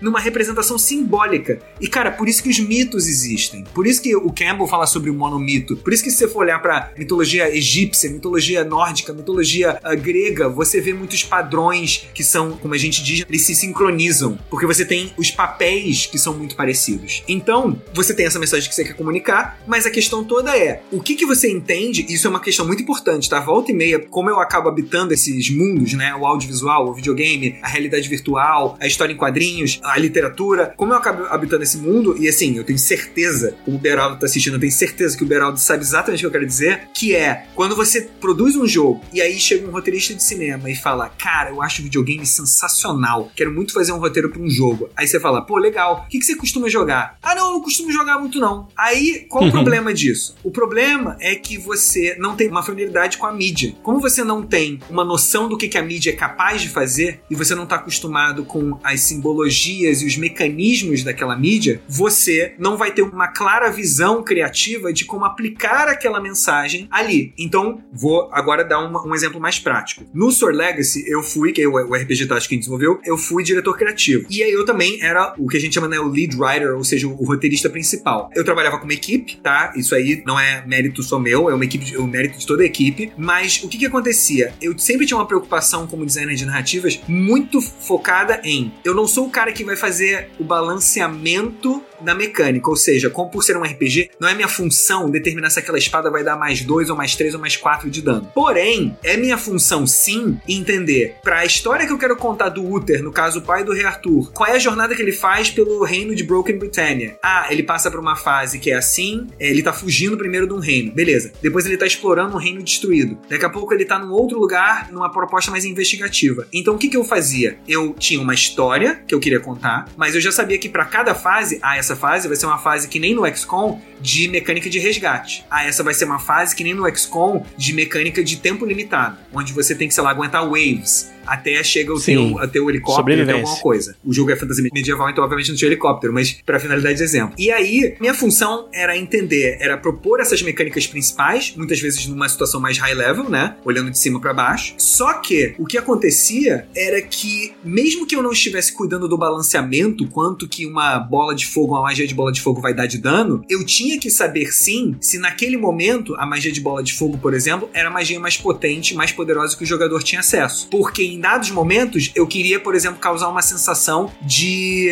impotência no jogador. Então o que, que eu fazia? Eu falava, ah, sabe o seu personagem principal, o Uther? Ele é sequestrado. Então toda aquela party que você tá montando empolgadão ao longo de metade do jogo, num dado momento você perde um personagem crucial ali. E você tem que aprender a se virar com aqueles outros personagens, o que não é uma situação confortável, mas que pela intenção do design não é para ser confortável. Então é para você Entendi. se ver numa situação meio complicada, assim como a equipe está se vendo numa situação complicada. Eu acho muito interessante que o, o Sword Legacy é um RPG tático e o Uther, que é o personagem principal, o protagonista, ele é como se fosse um meio que um estrategista. E você como jogador, você é um estrategista, né? Você como a entidade Sim. que coordena a sua equipe. E a gente tem uma mecânica no jogo que é a mecânica de willpower, que a gente se inspirou muito no Banner Saga para fazer. Quer dizer, Banner Saga e Darkest Dungeon. Porque a gente meio que Sim. combinou os dois e a mecânica de willpower é, se você usa willpower, você aumenta os seus stats, é um buff, né? Pra galera de RPG é fácil de entender. Então você aumenta seus pontos de ação, seu ataque, sua defesa. Só que se você vai usando muito willpower, que seria a determinação, a coragem, a gana daqueles personagens, quando aquilo chega em zero, o seu personagem tem uma chance de entrar em pânico. Então você tem que tomar hum. muito cuidado como é que você vai gerenciar aquilo. E como um estrategista, assim como o protagonista do jogo, você tem que liderar a sua equipe de uma forma que você consiga fazer a gestão daquela moral, né, daquele ânimo da sua equipe. Então eu acho que você ser um designer de narrativas é, não é você escrever um, um conto e falar, ei, agora vamos fazer um jogo disso. Não, é você olhar para aquela história e falar, tá, aqui tem um momento onde é muito tenso porque o leitor sente medo. Se eu fosse fazer o jogador sentir medo, o que, que eu poderia usar a meu favor? Ué, vamos comparar filmes de terror com jogos de terror. O exemplo mais clássico, você tá vendo um filme de terror, você vai tomar um susto, o que, que você faz? Cara, você pode olhar pro lado, o susto vai acontecer e tá de boa, você continua vendo o filme. Agora, no jogo, e aí até é super impactante falar, mas você literalmente tem que enfrentar o seu medo. Então, quais são os mecanismos em jogos de terror que enfatizam essa sensação? Ah, por que que jogos como, se a gente for pensar nos jogos de survival horror mais antigos, né, os primeiros Resident Evil, Parasite Eve, Dino Crisis, sei lá e por aí vai, por que que esses jogos tinham a câmera estática? Primeiro que sim, você tinha, né, tem várias discussões da questão da renderização do ambiente, óbvio, então tem uma questão técnica. Tinha motivos técnicos, mas, mas... você consegue delimitar exatamente o que o jogador está vendo. Você, como diretor, tem controle total do que está no enquadramento. E eu lembro que, em contraposição a isso, aquela discussão do Half-Life 2, porque o Half-Life 2 ele enfatizou muito a sensação de tipo, é um jogo de primeira pessoa, mas você pode olhar para qualquer lugar a qualquer momento. E aí começam os esforços e os desafios dos game designers e dos level designers de como é que eu atraio a atenção daquele jogador para um determinado ponto quando essa cutscene tá acontecendo. Você tem uma cena super importante, o seu cara tá olhando pro pássaro ali na esquerda, você perdeu um momento assim super dramático. E exemplo muito claro disso é novamente em jogos de terror ou jogos onde você tem ambientes muito escuros. Se você tiver luzes naquele ambiente, não é à toa. Muitas vezes as luzes são mecanismos dos level designers para te guiar como jogador. Alan Wake é perfeito nesse sentido. Chamar sua atenção. Uma outra abordagem que pode ser usada também é você tirar o controle do jogador naquele momento, né? Você força a câmera a girar para aquele lado onde está acontecendo aquela coisa, mesmo que o jogador não esteja olhando naquela direção. Isso tudo é muito, muito interessante, Arthur. E eu acho que são vários exemplos que você está citando que demonstram muito essa diferença do trabalho, não é só do trabalho, do estado mental mesmo, da abordagem que um design de narrativa tem que ter, que o diferencia tanto de escrever uma história puramente linear. Até seria legal, para motivos de pontuar, ainda mais ilustrar, a gente respondeu a pergunta da, da Camila, ou Mila Chu aqui no nosso chat. Ela falou: Ah, se, se num roteiro, vamos dizer, de TV ou de filme, uma página equivale a um minuto, como é que faz nos jogos que tem que ter 100 horas de jogo? A gente vai ter, entendeu? 100 vezes, 60 vezes número de páginas de roteiro? Qual que é a diferença também dessa densidade de trabalho do roteiro dentro dos jogos comparado, por exemplo, com os filmes? Por que, que é tão diferente? Cara, excelente pergunta, excelente pergunta. E eu vou começar quebrando essa ilusão do tipo, uau, vou fazer uma página de roteiro, porque muito provavelmente quando você está trabalhando com jogos, em algum momento a sua linda página de roteiro vai virar uma planilha de Excel. Então, assim, acredite, eu trabalho muito com planilha de Excel, porque é como muitas vezes você vai ter um documento de onde o sistema do jogo vai puxar o conteúdo, né? Seja para localização, porque você inclusive vai ter outras línguas. Então, assim, você muitas vezes, até no projeto que eu tô trabalhando atualmente, o que, que eu tenho? Eu tenho dois documentos diferentes. Porque a gente tem, eu tô falando de maneira mais vaga, por causa de NDA, não posso ter detalhes e tal, mas assim, claro. o que eu posso dizer é, a gente tem um documento que eu escrevi como se fosse um documento de roteiro de cinema, e esse documento eu tô usando mais para as cutscenes do jogo. Por quê? Sim, Porque entendi. nas cutscenes eu tenho descrição de cena. Então eu falo, aquele personagem aparece, dá uma pirueta no ar, não sei o que, e ele cai, e ele manda um I'll get you now. Sabe? Alguma coisa assim, entendeu? em contraposição, quando eu tenho um momento que a presença da mecânica do game design é muito maior, eu tenho a planilha de Excel porque ela basicamente vai dizer o seguinte: localização em cima da colina. Aqui o jogador tem o desafio de apertar um botão. E aí eu boto um diálogo que provavelmente está associado a um personagem naquele determinado momento. E assim, isso é para um jogo que pode ser, por exemplo, um jogo de tiro em primeira pessoa. Mas para um jogo de survival horror, a planilha também. No Sword Legacy, a planilha também. No Cobra Kai, a planilha também. Inclusive, no Cobra Kai, que é um caso interessante, e aí, para contexto, no ano passado foi lançado o jogo do Cobra Kai, que foi um jogo no qual eu trabalhei. Cobra Kai, sim, a série que tá no Netflix, a continuação do Karate Kid, etc, etc. Então, putz, eu posso falar com muito orgulho, cara. Assim, foi um projeto sensacional. E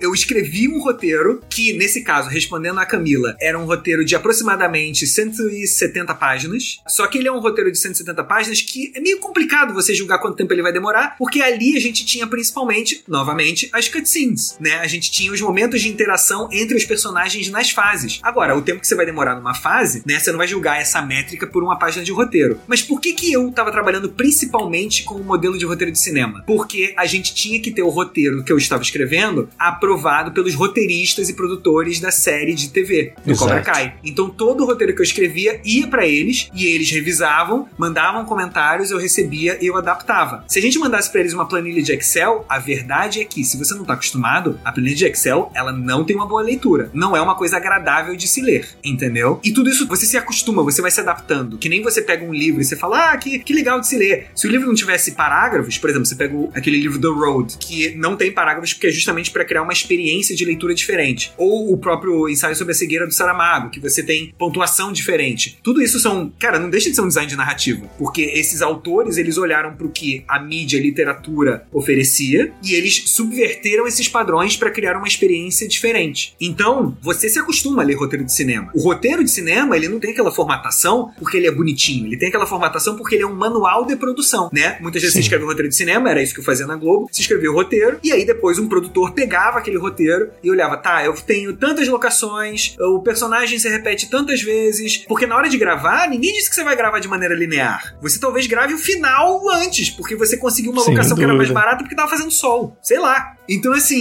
cara, tem tanta complexidade e não dá pra você. Assim, isso é, é menos um conselho para o designer de narrativas e mais um conselho para qualquer profissional. Cara, quanto mais você estiver encurralado no seu canto, sem uma noção de como o seu trabalho faz interface com outros, mais difícil vai ser você conseguir trazer essas novas experiências. Porque nesse projeto que eu tô trabalhando agora, um deles, né? Mas esse projeto que eu tô pensando, a primeira coisa que eu chego eu falo é o seguinte: quando eu vou trabalhar com uma nova equipe, eu falo, eu tô aqui pra resolver problemas. Então, assim, sim, é muito melhor quando você, se eu sou um roteirista, um designer de narrativas, é muito melhor que eu seja trazido para um projeto logo no início, porque eu tenho a possibilidade de fazer o- o- a construção de mundo, o world building, eu tenho a possibilidade de propor personagens, eu tenho a possibilidade de propor várias coisas. Mas, desculpa, a vida não é um conto de fadas. Então você entra em projetos em vários momentos diferentes, onde Claro. você não tem essa liberdade. E como você não tem essa liberdade, cara, eu já entrei em projeto onde era assim: olha, tá praticamente tudo pronto aqui e a gente precisa de uns diálogos. Aí o que, que eu falo? Eu vou falar: olha, eu vou fazer o melhor possível, eu vou trabalhar com o que a gente tem, para que vocês não precisam produzir novos assets, modelos 3D, não tenha que fazer uma nova fase, reblocar nada, etc. Mas eu preciso avisar que talvez pra experiência que a gente quer atingir, a gente tenha que em algum momento rediscutir algumas coisas, entendeu? Então é muito interessante quando você tem essa liberdade e por isso que não dá pra você pensar, assim, eu tenho a convicção de que não dá pra você pensar na história de um jogo sem estar pensando na conexão dela com a mecânica. Porque aí voltamos à discussão, vai escrever um livro, vai fazer um filme, e, e não é um vai escrever um livro tipo, ah, vai tomar banho, vai escrever um livro. Não, é porque, cara, se você for Não, escrever um livro, Literalmente. você tem controle sobre tudo. Olha que incrível. No máximo, você vai ter um editor que depois vai ler o teu livro e vai falar: ah, pô, tira esse parágrafo, corta esse capítulo, ah, adapta isso aqui. Mas assim, você pode fazer tudo sozinho. Até se você quiser fazer uma história em quadrinho e você não for um ilustrador, como é o meu caso, toda história em quadrinho que eu vou fazer, eu procuro um ilustrador. O que, por um lado, se você souber aproveitar isso para seu favor, também é uma grande vantagem, porque eu sempre busco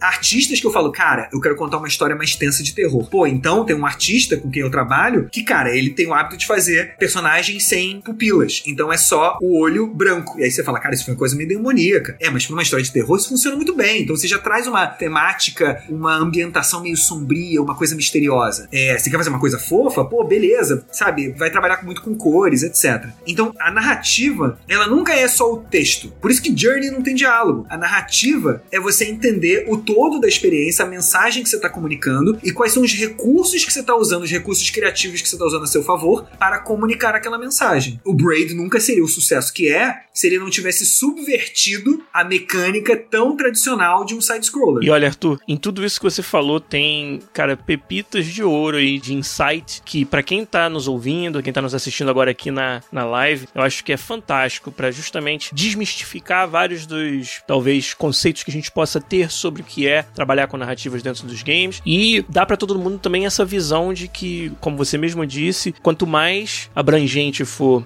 seu conhecimento, quanto mais você for capaz de entender e falar a língua das diferentes partes que fazem um jogo, e não só se ver como alguém que produz livros e isso se torna histórias de games, mais você vai conseguir realmente quebrar barreiras e trazer experiências memoráveis dentro de uma mídia. E aí vale para qualquer mídia que a gente tá falando. Quanto mais você conhecer daquela mídia, quanto mais você Exatamente. tiver essa familiaridade, como você disse, com aquela mídia, mais você vai ser capaz de aplicar o design de narrativa no seu trabalho e chegar num resultado que faça essa diferença, que deixe essa, essa lembrança para todos nós. E quer ver uma coisa? Viu o comentário, inclusive, Mila, que bom que você gostou da resposta, ela acabou de agradecer aqui. Sim, Mas sim. assim, para todo mundo que tá assistindo, uma coisa que eu quero deixar bem claro é o seguinte: não é para ser uma, uma resposta enigmática, abstrata, não. Então vamos dar nome aos bois. Por exemplo, o Sword Legacy, novamente. O Sword Legacy, ele é esse RPG tático. Aí, por que, que eu posso falar dele com propriedade? Porque, cara, esse foi um projeto nosso da Fableware, foi uma coprodução da Fableware com a Faircast. E aí, toda uma discussão de business, inclusive, eu fiz o pitch pra Team 17, que foi a nossa publisher. Então, assim, ah, uma, mega, uma mega história super legal. Mas vamos falar sobre documentos de narrativa. E respondendo aqui a Mila. Cara, no Sword Legacy a gente tinha, em formato de roteiro de cinema, a gente tinha uma mistura de formato de roteiro de cinema com um pouco uh, meio planta de RPG tabletop. Sim. Quando eu queria fazer o roteiro das fases. Então, antes de toda a fase, eu propunha para a equipe qual era o conceito da fase. Aí eles blocavam, blocavam no sentido de fazer como se fosse a estrutura básica ali do level design daquela fase. E aí eu olhava para aquela fase e eu falava, beleza, agora eu vou começar a pontuar essa fase com conteúdo. Então, antes de todo o roteiro, você tinha uma planta baixa da fase, e aí depois eu tinha o um roteiro explicando o que, que acontecia naquela planta baixa. Esse era o roteiro das fases. Ah, e quando tinha cutscene? Bom, depende. Era uma cutscene com uma pegada mais visual, porque a gente tem uma cutscene com uma pegada que parece como se fosse um pergaminho. Nesse caso, era um storyboard. Aí a gente tinha uma imagem, e a gente tinha uma descrição para aquela imagem, e essas cinematics, elas tinham uma dublagem do narrador do jogo. Então a gente especificava exatamente qual que era a dublagem que ia entrar ali naquele momento que aquela imagem estava aparecendo. Ah, mas e os itens do jogo? Você teve que fazer item? Cara, uma cacetada de item. Planilha. O item era tipo assim, cara, coluna, uma coluna era o ícone do item, a outra coluna era o título do item, a outra coluna era a descrição técnica do item. Descrição técnica do tipo, essa espada vai dar mais 2 de dano, mais 3 de dano. Aí a gente tinha a descrição flavor, que é do tipo assim, essa espada foi encontrada nas profundezas da caverna de não sei o quê. E aí a gente tinha também um mega documento, cara, que eu tenho assim, mega orgulho desse documento, que é uma planilha também, ha, mas é uma planilha onde qualquer pessoa que entrasse no projeto, ela acessava essa planilha e ela falava: "Ah, a história do Sr. Legacy é contada assim. Ó, linha 1, roteiro de fase.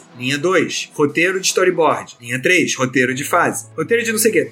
Então, olhando para aquela planilha, você conseguia entender exatamente do início ao fim como que a história era contada, o que fases que vinham em qual ordem. Você conseguia categorizar tudo, você entendia quando que era o momento onde você estava no mapa, no overworld map passeando e tal, mas você também entendia exatamente o que, que era fase e quando que ela era alternada com um outro conteúdo. Então, complementando a resposta, é basicamente o seguinte: você vai ter documentos diferentes para atender necessidades diferentes. E, novamente, isso depende do teu projeto também. Então, é. o Sr. Legacy, por ser um RPG tático, é, a gente está falando de conteúdo, ele teve em média 40 mil palavras. Então, essas 40 mil palavras traduzidas para francês, alemão, russo e, obviamente, eu escrevi em inglês, mas a gente também tem um jogo disponível em português brasileiro. Então, assim, você tem que ter um cuidado muito grande, assim. E, e quando você tá trabalhando com narrativa, cara, tem um ponto que é absolutamente crucial que eu ia falar do Cobra Kai. Cara, nesse projeto, ele é um projeto muito forte do ponto de vista de dublagem. A gente teve, inclusive, o William Zabka e o Ralph Macchio e outros atores da série Cobra Kai, né? Obviamente, o William Zabka e o, o Ralph, eles faziam parte do filme Karate Kid. E aí eu também fiz esse processo de orientá-los na dublagem, porque a gente tinha um roteiro. Olha que interessante, eles estavam, durante as sessões de dublagem, eles estavam olhando para uma planilha. Uma planilha que tinha justamente todas as falas, mas muitas vezes só as falas deles. Então uhum. eles falavam, tá, eu vou ler essa fala aqui. Aí eu era chamado e aí eu falava, olha, William, o negócio é o seguinte, nessa cena, você tá fazendo tananana porque você acabou de, cara, tomar uma surra do Karate Kid. E aí ele, ah, então tá. Então, então eu tô bufando. É, então, ah, I'm gonna get you, sabe? Enfim, e aí você vai explorando isso. Então, você precisa estar tá completamente ciente da função de cada um desses documentos. Eu tinha o roteiro comigo, mas os atores, os dubladores tinham apenas a planilha. Entendi. Isso, cara, é tão impressionante como bate, por exemplo, com o processo de você gravar com os narradores do FIFA. É exatamente como você disse. No futebol, tipicamente, você tem uma dupla que tá narrando um jogo, né? O narrador e o comentarista. E dificilmente você consegue botar dentro de um estúdio os dois talentos juntos. Sim. Porque você tá falando de, né, no caso do FIFA, narradores e comentaristas muito conhecidos, né? Pessoas cuja agenda é difícil no seu projeto do Cobra Kai da mesma maneira. Dois atores, com certeza impossíveis de ser colocar dentro de um estúdio ao mesmo tempo. Então, o papel do designer acaba sendo de providenciar esse contexto, de dar esse suporte que o ator precisa para ele saber qual é o contexto, a entonação. A gente chega a colocar no ouvido dos narradores som de torcida falso para tentar dar o mood de que momento nós estamos narrando aquela peça, né? Ah, então esse aqui é um comentário flavor, como você falou, um comentário que você vai falar quando não tiver muita coisa acontecendo no jogo. Não tem uma chance de gol, não tem nada. Então a gente coloca um som de torcida mais baixo, talvez ali um wallazinho só para dar um sentimento de que ele tá no estádio e aí ele vai ter uma entonação para falar aquilo. Agora, esse aqui é um comentário sobre o gol que acabou de acontecer, totalmente diferente o contexto. Som da torcida lá em cima, aquela euforia acontecendo e isso é o que dá pro ator, principalmente porque ele não tá narrando algo que acabou de acontecer num jogo ao vivo e que esse é o, ambiente que esses comentaristas conhecem, né? A profissão deles é narrar o que está acontecendo ao vivo à frente deles. Então, dar essa emoção é algo que é muito natural nesse contexto e é nada natural no contexto de narrar uma frase de um, no videogame. Então, para tirar deles, que no final das contas o que a gente quer é tirar dos atores a melhor performance possível. Sim. Olha o trabalho do designer contando, né, a, a, história do contexto do jogo até aquele momento e tudo que tá em torno do que precisa ser gravado para que o ator consiga entregar isso. Então, muito parecido quando você narrou o, processo de dublagem do Cobra Kai com o que a gente faz também com os narradores de, de futebol, que é muito legal. E, Arthur, acho que dá pra gente dizer que é um, um grande privilégio poder trabalhar com jogos como os que a gente trabalha. Você aí compartilhou só um pouquinho da sua história, da sua experiência, que a gente nem teve tempo, né? Que é tão densa, tão interessante. E, e você pode ver que eu, cara, em nenhum momento eu quis interromper, eu deixei você, eu cara, sei, navegar por onde você quisesse. Não, mas é porque eu tô aqui, igual uma esponjinha, sabe? Sugando tudo isso, aprendendo muito, e eu espero também que os nossos ouvintes, os nossos colegas de live do Twitch aqui tenham tido essa experiência com a mesma intensidade que eu tive. Queria agradecer demais a sua presença aqui. É uma pena que o podcast precisa terminar, mas a gente com certeza vai te trazer outras vezes, porque tem tanta coisa que a gente ainda nem, sabe, arranhou a superfície Sim. do que é o design de narrativas e de que outras formas de abordar o trabalho de design de narrativa você pode trazer que talvez vá surpreender a nossa audiência. Talvez eles não tivessem pensado. Vários deles estão deixando comentários dizendo: caramba, vou sair desse podcast dando muito mais valor aos storytellers, como disse o jovem ali. Isso é muito legal da gente ver acontecer. Isso é um sinal, Arthur, de que a gente contribuiu para essa galera que nos ouve com algo de valor para eles. Então, muito, muito, muito obrigado, cara. Queria dar a sua chance de você fazer o seu jabá, contar de quaisquer outros projetos que você esteja participando. Isso que a gente nem tocou no Wonderbox Show.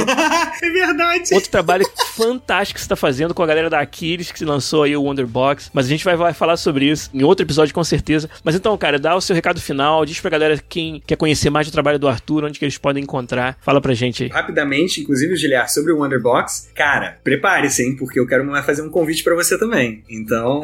tá bom, né? Então tá. Isso aí não tava no script, mas vambora.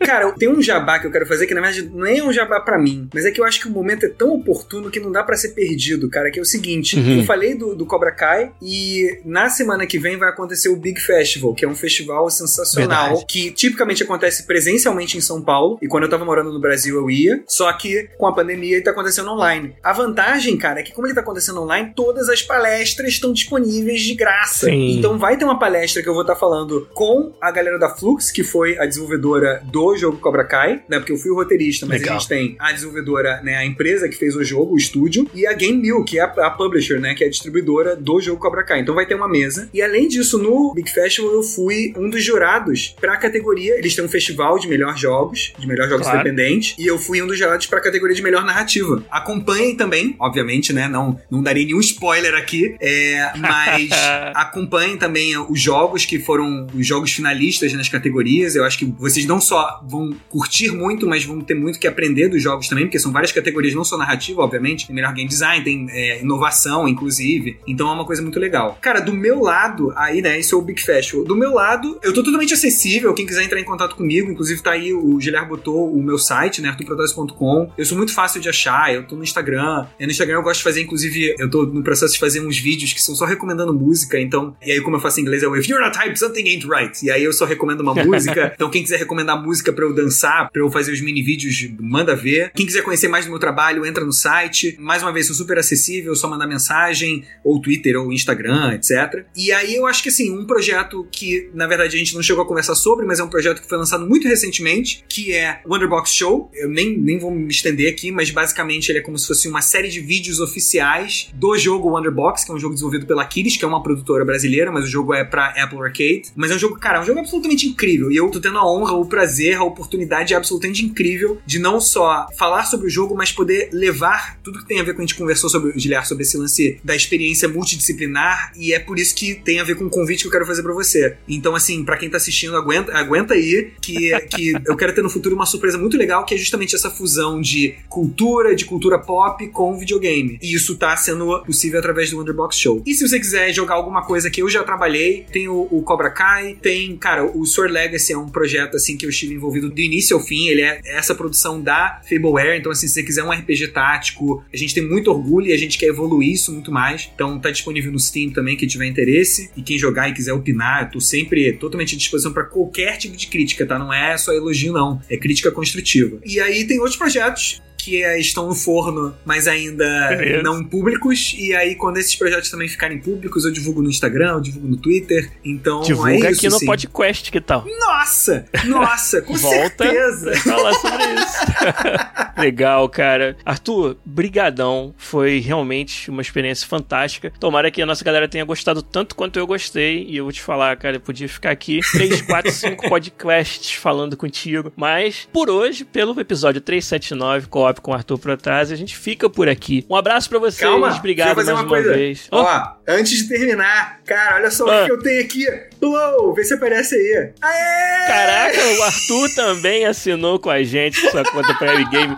Muito obrigado, cara. Valeu demais. É, o Garu, antes de você ali, também deu a assinatura dele. Muito obrigado. O Super Amiibo chegou com uma party de 14 pessoas dando um raid no nosso canal. Muito obrigado. Mas, Arthur, valeu demais, cara. Vindo de você, então, significa mais ainda. É, a gente falou sobre você ter conhecido o podcast, ouvido o programa. Fiquei super feliz de saber disso. E você é um cara que eu respeito demais. Acho que você deu uma aula pra gente de design de narrativas aqui. E com certeza não vai ser a última vez que você veio aqui conversar com a gente. Eu vou querer muito te trazer novamente pra outros podcasts pra gente poder ter mais tempo de explorar muito mais dessa sua experiência fantástica e de tudo que você pode dar pra nossa comunidade. Mas, por hoje, a gente vai ficando por aqui. Um abraço pra vocês e a gente volta na semana que vem com mais um podcast, gente. Valeu, tchau! Valeu!